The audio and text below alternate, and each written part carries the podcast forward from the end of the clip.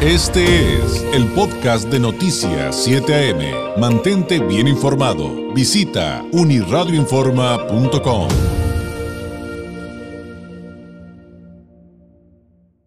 Me da mucho gusto recibir en esta mañana de lunes aquí en el estudio a un experto y consultor en seguridad nacional e internacional, desarrollo e inteligencia preventiva, en estrategias de corrupción. Yo le voy a dar la versión breve y me voy a quedar corto de, quién es él.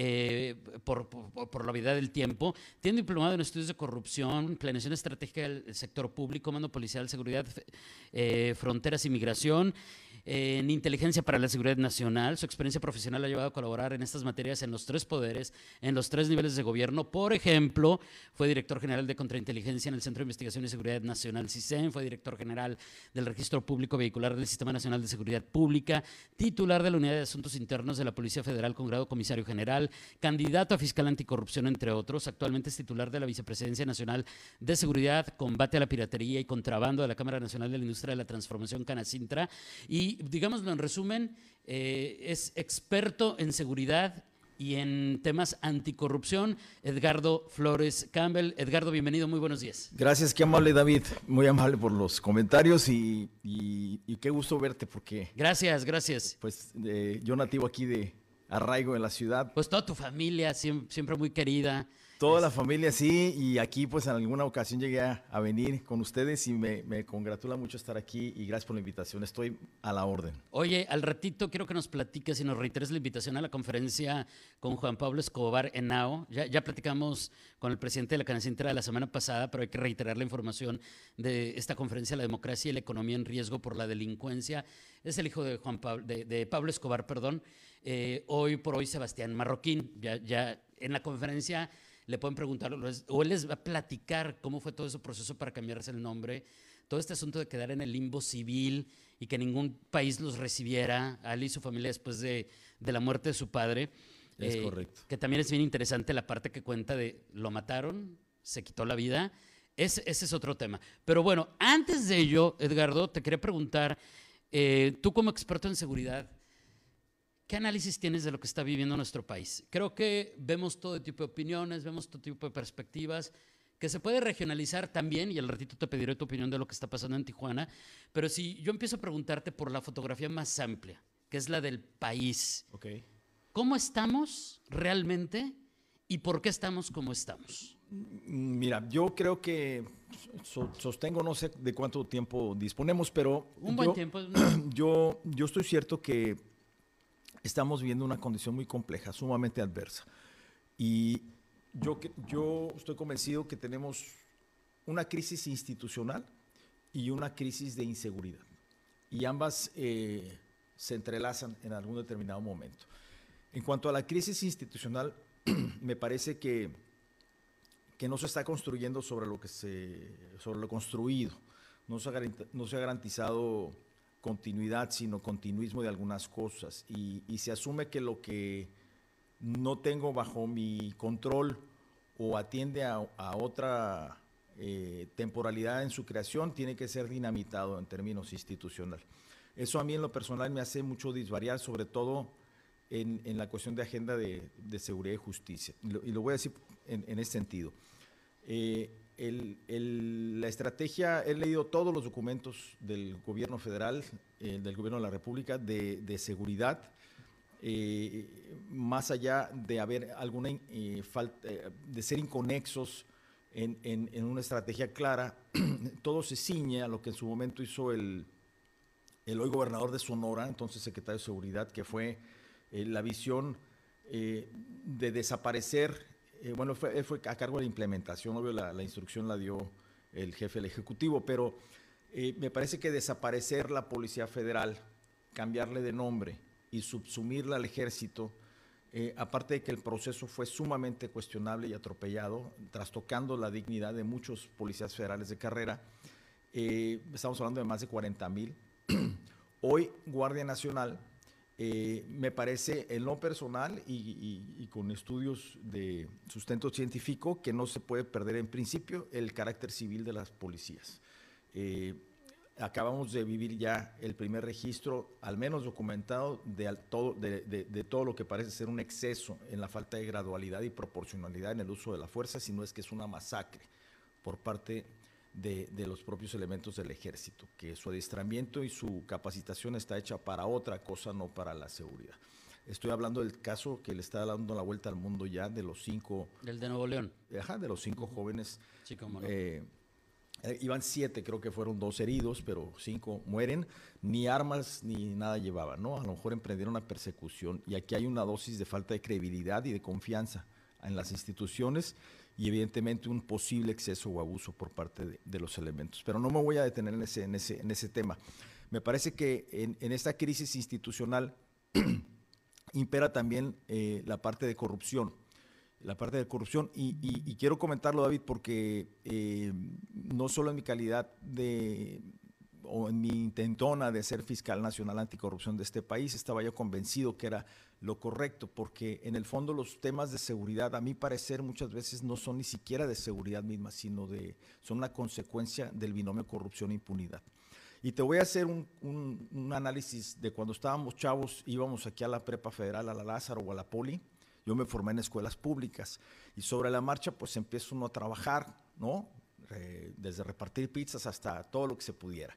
Yo recuerdo mucho que, que, que, cuando te hacías de un carrito, porque aquí en Tijuana yo sé que todo mundo, hasta el peón de obra trae un, Honda. Tenemos esa facilidad a diferencia de otros lugares de la República. Sí, claro, tiene, tiene un acceso. Puedes conseguirlos muy baratos. Sí, claro. Entonces, eh, pues tú sabes que de chavo siempre vas viendo la forma de, de buscar hacerte de algo y teníamos un, el estéreo o el radio y, y, no teníamos, todos teníamos un conocido al que le hubiesen robado el estéreo o el, y luego salieron los pull-ups, las caritas, antes cargabas con el estéreo en la te prepa. llevabas la carita en la... O sea, lo máximo, te llevabas la carita cargando, ¿no? Pero todos teníamos un conocido que le habían dado el cristalazo o le habían robado el estéreo, a ese grado de quitar el estéreo y llevártelo al, al salón de clases. Luego, todos tenemos un conocido en Tijuana que le han robado el carro, ¿no? Entonces voy a poner un ejemplo de cómo muchas veces están rebasadas las capacidades institucionales. Eh, eh, hoy te roban tu vehículo, muchas gracias. Eh, te roban tu vehículo y nunca vas a hacer la denuncia y te vas a meter cinco, seis o no sé cuántas horas al Ministerio Público, ojalá y sean menos. y lo haces porque sabes que aquí en frontera, pues alguien puede hacer mal uso de él cruzando alguna enervante o droga a Estados Unidos o para algún uso ilícito. El tema es que nunca esperas que lleguen y toquen la puerta de tu casa al día siguiente y te digan, buenos días, somos la parejita David y Edgardo y venimos, somos agentes ministeriales y venimos a constatar y verificar la denuncia que usted presentó. Queremos nada más ampliar si usted te entregó las llaves a un ballet parking, si lo dejó con la ventana abierta, no habrá dejado usted las llaves pegadas, las tiene usted. Eso no pasa, David. Eso no pasa. No, tú sabes que no va a pasar. Tú sabes que vas y presentas la denuncia por mero trámite y porque tienes que hacerlo. Pero es, están rebasadas las capacidades institucionales. No estoy diciendo en específico de la Fiscalía del Estado, estoy diciendo en general. Y, sabes que tu vehículo, lo peor, no se va a recuperar. Entonces hay una impunidad tremenda eh, en el que los gobiernos que han pasado han dejado que esto suceda y mucho ha sido por la anteposición de la lógica del interés político y electoral. Hoy vemos que hasta las patrullas de las policías las pintan del color del partido en turno gobernando. Y eso no puede ser. Lo peor es que el que va al Ministerio Público va, va revictimizado. El que va es porque tiene un problema, porque no encuentra a su hija, porque su esposo desapareció, porque algún bien le fue despojado. Y llegas y te encuentras a un, a un señor con sobrepeso, con una placa en la, en la cintura, que te manotea el escritorio o la barandilla y te dice asunto, qué es lo que usted quiere, ¿no? Y se, hasta se burla de ti. Posiblemente, pero el tema es que así va la mujer violada o va el, el papá con la angustia. Y pues ni una ni otra. Entonces estamos en un grave problema de impunidad pero también sostengo que es producto de la corrupción. Y están así todas las corporaciones y todas las procuradurías. De hecho, dicho sea de paso, la Fiscalía del Estado es la número 29 en eficiencia a nivel nacional de las 32 entidades. Y es muy grave lo que estamos viviendo. Evidentemente fue un intento fallido fusionar la prevención con la investigación, es decir, la persecución del delito con la prevención en el pues que en el biaño, biaño de gobierno. Oye, y más, y más, y me está cayendo el 20 con tu explicación que todavía fue peor error eh, en función del binomio que nos estás explicando, porque entonces yo que también soy parte por omisión o por corrupción de una investigación, yo mismo me voy a investigar, o sea, o yo mismo estoy en el proceso, en esa cadena de valor para impartir justicia, pues eso va a quedar en impunidad. Pues, pues, pues sí, digo, digo, en el caso de Baja California no tiene la figura del fiscal anticorrupción, es uno también de los rezagos en el Estado. A mí me parece que, que, que debiera, en la visión de fortalecer las capacidades institucionales del propio Estado, encabece un proceso de limpieza a un fiscal con autonomía de gestión técnica operativa y, y con independencia. Ya hay un gran avance, por ejemplo, la Fiscalía del Estado, me parece que aquí en Baja California es la única que tiene independencia para gestión de su presupuesto ante el Congreso. Y se asume que el fiscal del Estado es el, pues el que investigaría la posible comisión de delitos relacionados con hechos de corrupción. El tema es que en la medida en que se erija un SAR anticorrupción del Estado, un fiscal, me parece puede haber eh, mayores controles y, y, atender en un orden democrático un sistema de equilibrios de pesos y contrapesos como debiera ser, ¿no? Es, es, es, eh, y ahí está creo que el diseño legal y la posición vacante, ¿no? Y aclaro desde ahorita, porque como, como llegué a ser aspirante, no es ni mi intención ni ponerlo sobre la mesa. Yo estoy ya dedicado a otros temas eh, en otras eh, responsabilidades y no ocupa uno estar en gobierno. No tengo ningún interés político, económico, eh, de otra índole. No ocupo estar uno en gobierno para eh, lograr el bien común o aportarle a los temas de seguridad, como la responsabilidad que tengo en este momento en Canacintra y creo más en la trinchera ciudadana, ¿no? apostarle más a, posiciones donde podamos incidir en el desarrollo de políticas públicas, como el Consejo eh, de Seguridad, con quien he estado muy en contacto con, con Tito Quijano, con eh, el Comité Municipal de Seguridad. Es decir, creo que por ahí es la vía de cómo realmente podemos aportarle a fortalecer las instituciones y las estrategias de seguridad. Esto en cuanto a la parte institucional, lo que quiero hacerte ver es que están rebasadas las capacidades institucionales en sí del Estado mexicano. No, no quiero decir que del municipio, del Estado de la Federación. Lo puedes ver y te puedo ejemplificar cualquier entidad, el gran problema que claro. tiene.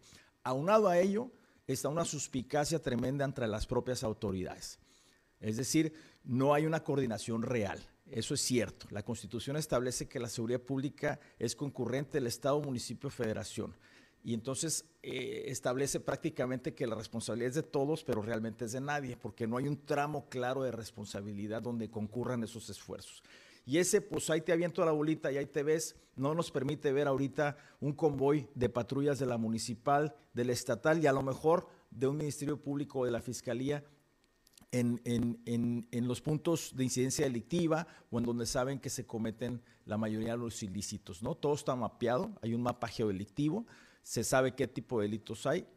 Por eso es importante denunciar, porque es en base a la estadística de denuncia, donde las autoridades direccionan sus esfuerzos, pero no vemos que realmente hay un combate frontal. Mm, vemos muchos pickups de la Guardia Nacional de repente pasar y, y, y, no me parece que sea la estrategia correcta, eh, ya que el destripador cronometraba, David, el rondín del policía para atacar uh -huh. a su víctima. Entonces, que traigan 3 mil, 5 mil, sigue sucediendo. 6 mil guardias sin una estrategia, sin apoyarse en la autoridad local, no va a dar los resultados este, que se... Que se y, y no sé, el comandante de la segunda región militar actual dice, nosotros venimos a apoyar, no a que nos dijeran que ya se van a deslindar del tema estos poderes, que porque yo ya llegué.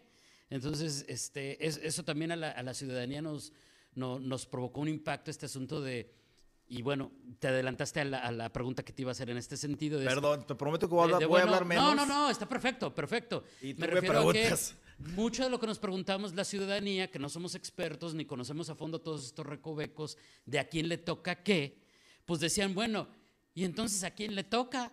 Porque resulta que este me dice que no le toca, este me dice que no le toca, este que no le toca. Y cuando voy al máximo poder de nuestro país, me dice, pues no, no me toca, le toca a ellos que te están diciendo que no les toca. Sí. Entonces es un ciclo vicioso. Oye, Edgardo, déjame hacer una pausa comercial, son 8 con 48, claro. regresamos. Para cerrar la idea. Y pasar a otros. Quiero preguntarte de, también de, de, del tema de, que tú ya mencionaste en alguna conferencia de prensa, en, una, en un foro aquí sobre eh, cómo podrían funcionar, por ejemplo, las policías encubiertas, Sí. pero el contraste que hay respecto a que, híjole, pues no le tenemos tanta confianza a los policías, o sí, o no, o cómo, y, y que cerremos con la conferencia de Juan Pablo Escobar, Claro que sí, que no se nos puede pasar, no nos puede ganar el tiempo. Gracias, a la Eh, hacemos una pausa breve y regresamos con más. Quédese con nosotros aquí en Noticias 7 AM.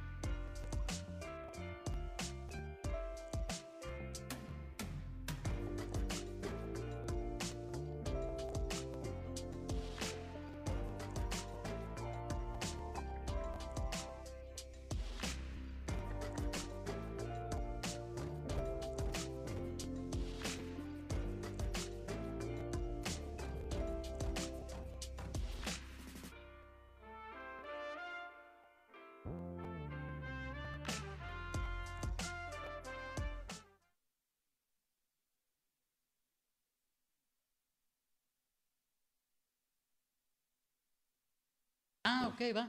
8 con 50 de regreso a Noticias 7 AM. Estamos platicando esta mañana con Edgardo Flores Campbell, experto en seguridad y en los temas eh, de estudios de la corrupción y en sistemas anticorrupción.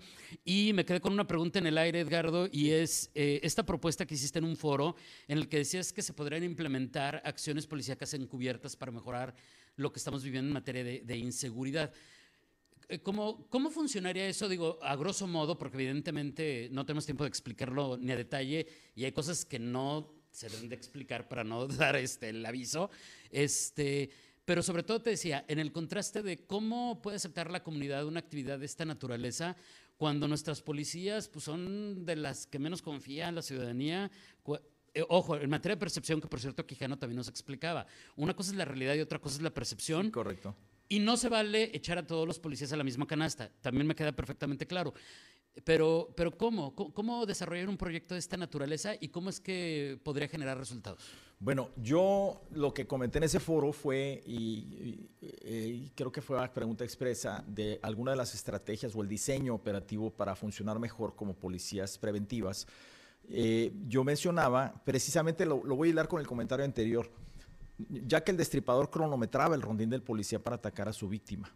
Es decir, eh, es muy previsible que traigas cuatro, cinco, seis, siete pickups de la Guardia Nacional con elementos en la caja, en la parte trasera, con armas largas, encapuchados, eh, patrullando. Pues obviamente que mientras pasen, no va a operar ni el robo de vehículo, ni el sicario, ni, ni, ni el maloso, pues, ¿no? Pero pues están de paso. El gran problema es que no puedes tener un policía en cada esquina ni afuera de cada negocio. Eh, ha emprendido estrategias muy interesantes la, la Policía Municipal de Tijuana, con eh, incluso en Canacintra nosotros les, les proveímos 300 botones de emergencia para los comercios y los establecimientos que están vinculados directamente al C4, al C2, al C4, al C2 me parece, para que se despache la atención de la llamada de emergencia de inmediato en cuanto primas el botón. Eh, esa, esa eficacia se tiene que lograr. Ahí es donde yo digo que tenemos que ser parte de la solución, no el problema. Es decir, coadyuvar en los temas y en las estrategias de seguridad. Esto que comenté, lo comento porque en el mapa geodelictivo que deben de tener un levantamiento de la operación del crimen y los diferentes tipos de delitos que se cometen en el territorio eh, de la ciudad. Eh, tú, como jefe policíaco direccionas los esfuerzos, en, en- en- en- depende del tipo de delito que se comete. Tú ya sabes qué tipo de delito es en, determinadas zonas. Y lo que creo que se tiene que eh, fortalecer es el tema de hacer operaciones encubiertas a manera de mimetizarse con las determinadas zonas y poder eh, actuar. Es decir, tú, tú, te voy a comentar un ejercicio que hicimos en, en Naucalpan, Estado de México, ¿no? Había el famoso, órale, ya se la saben, ¿no? Te decían, se subían a los micros en la, desde el Indios Verdes de Tlanepantla hasta Toreo Cuatro Caminos en la parte del periférico. Nosotros lo que implementamos fue eh, soluciones estratégicas en base a, a un levantamiento de información, su análisis, su procesamiento y luego la implementación. Es decir, eh, hicimos labores de inteligencia previa. ubicamos a los objetivos generadores de violencia, los horarios y las rutas en las que se dedican a atracar a los, a los pasajeros de transporte público. Hoy, a los eh, tres, cuatro meses eh, de haber implementado el año pasado esa estrategia, ya no tenemos esos incidentes o ya no hemos sabido que se repitan porque luego le dan la vuelta al país esas notas, ¿no? O sea, número, número uno, no les, no, no les avisaron y número dos, los, agarraron infragantis sin que no notaran que había un policía ahí, porque si no pasaba lo que aquí la propia ciudadanía nos ha dicho. Pues sí, está muy suave. La verdad es que ya bajó mucho la delincuencia en mi colonia porque está la Guardia Nacional, está el ejército aquí pero no queremos que se vayan y ya nos dicen que ya se van a ir. ¿Y entonces qué va a pasar? Sí, sí, sí ese es en cuanto a la disuasión, o inhibición sobre la contención de, delitos. Y está muy bien que nos, que nos apoyen en la, a los tijuanenses en la vigilancia a la salida de las escuelas para venta de droga, para inhibir el, abuso a, las chavitas de secundaria. Es decir, todo lo que puede suceder está bien, por supuesto, pero, pero no creo que sea la Guardia Nacional la que tenga que hacer ese tipo de funciones, sino tiene que ser la policía de barrio o la policía de proximidad del orden municipal. Si le falta el respeto a una persona, a tu hija, tú no vas a llamar a la Guardia Nacional 911 para que desde México, a ver desde dónde te manden un pick-up con encapuchados. Es muy importante más de lo que creemos las labores de prevención de la policía municipal y las estrategias de prevención. Pero también la Policía Municipal de Tijuana tiene un área de inteligencia preventiva, de análisis y procesamiento de información.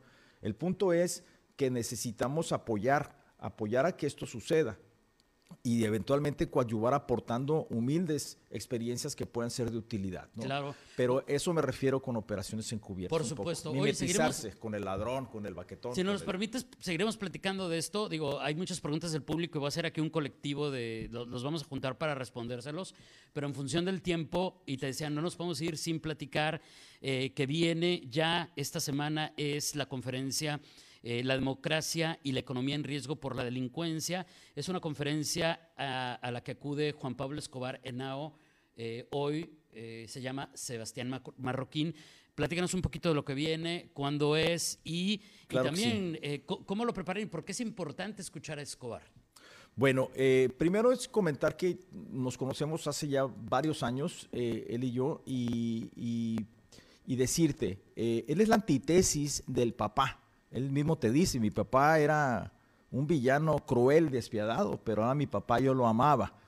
De hecho, lo matan, recordemos los famosos pepos, eh, la, guerrilla, la policía. Una terraza en un edificio. Sí, lo rodearon, sí, cómo no. La, la policía colombiana, la, incluso se dice que hasta los americanos participaron, este, el bloque famoso de búsqueda, el ejército colombiano pero hablando con él por teléfono. Él estaba hablando con él por teléfono, tenía, no me acuerdo si 14, 15 o 16 años, y él vocifera que va a vengar la muerte de su padre, se arrepiente a los 5 o 10 minutos, obviamente.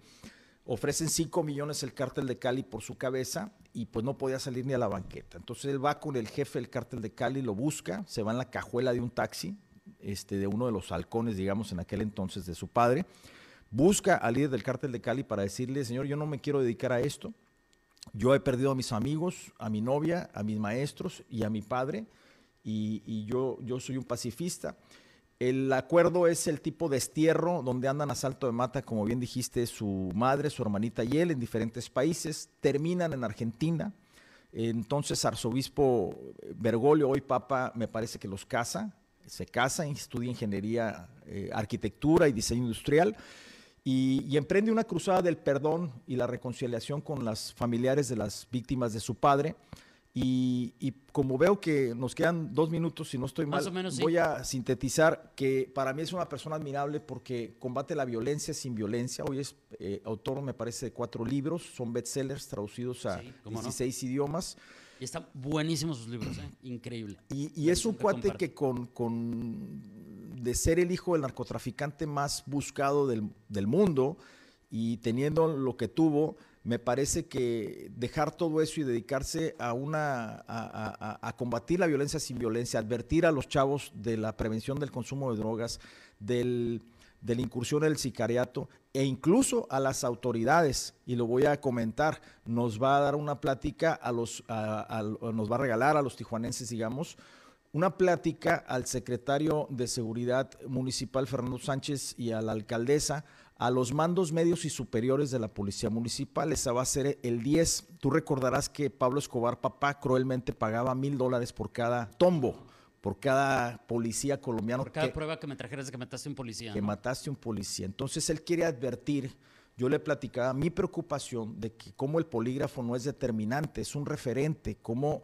lamentablemente aún acreditados con control de confianza, policías privan de la vida a un empresario en las vías del tren y, en funciones, y eso son mucho más los buenos que los malos, pero aún así debe haber controles y habrá consecuencias. Entonces va a haber una plática que él brinda el viernes a los mandos medios y superiores de la Policía Municipal sobre ética policial y, y riesgos de incurrir en la corrupción, ya sea cooptado por el crimen organizado o por el exceso y abuso de la fuerza. Va a ser algo muy interesante y, la verdad eh, eh, esperemos que nos acompañen en esta desayuno conferencia que tendrá. Hay mucho que hablar sobre él y creo que el tiempo apremia. Sí, el, ese es el viernes con la policía y con la alcaldesa, pero el jueves 9 de marzo tienen eh, pues este evento. En el Club Campestre, ¿correcto? Es correcto, a las 8 de la mañana es un desayuno conferencia sobre el tema que mencionas, los riesgos de la delincuencia para la democracia y la economía, contextos y alternativas, no nomás viene a hablarnos de un panorama nacional.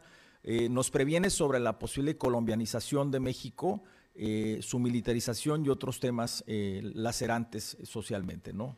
quienes deseen acudir a la conferencia de Juan Pablo Escobar Henao, ¿cómo le pueden hacer? Y Dices que nos vas a dejar un regalito. Traemos dos boletos para este desayuno eh, conferencia. Los dejo a tu disposición para la dinámica que tú indiques. Y se, los regalamos mañana y, aprovechamos para reiterar la invitación por asuntos de tiempo, Edgardo. Pero eh, quienes deseen adquirir sus boletos, eh, ¿cómo? Pueden hablar a Canacintra, al. Ay, no traigo el número, perdón. A Canacintra local que está ahí enfrente de donde era la ley sobre el bulevar eh, para ubicar rápido, eh, Ulardis Ordaz. 664-681-6101 y en el correo de eventos canacintra eh, tj arroba canacintra.net. Correcto, y en el acceso principal del Club Campestre también están a la venta. Perfecto. Más información también en canacintra.net. Ahí usted puede conseguir más información y ya es esta semana la visita y la conferencia con con Escobar, no se la puede perder. Edgardo, muchas gracias por este tiempo, ha sido un placer. contrario. Y seguiremos platicando porque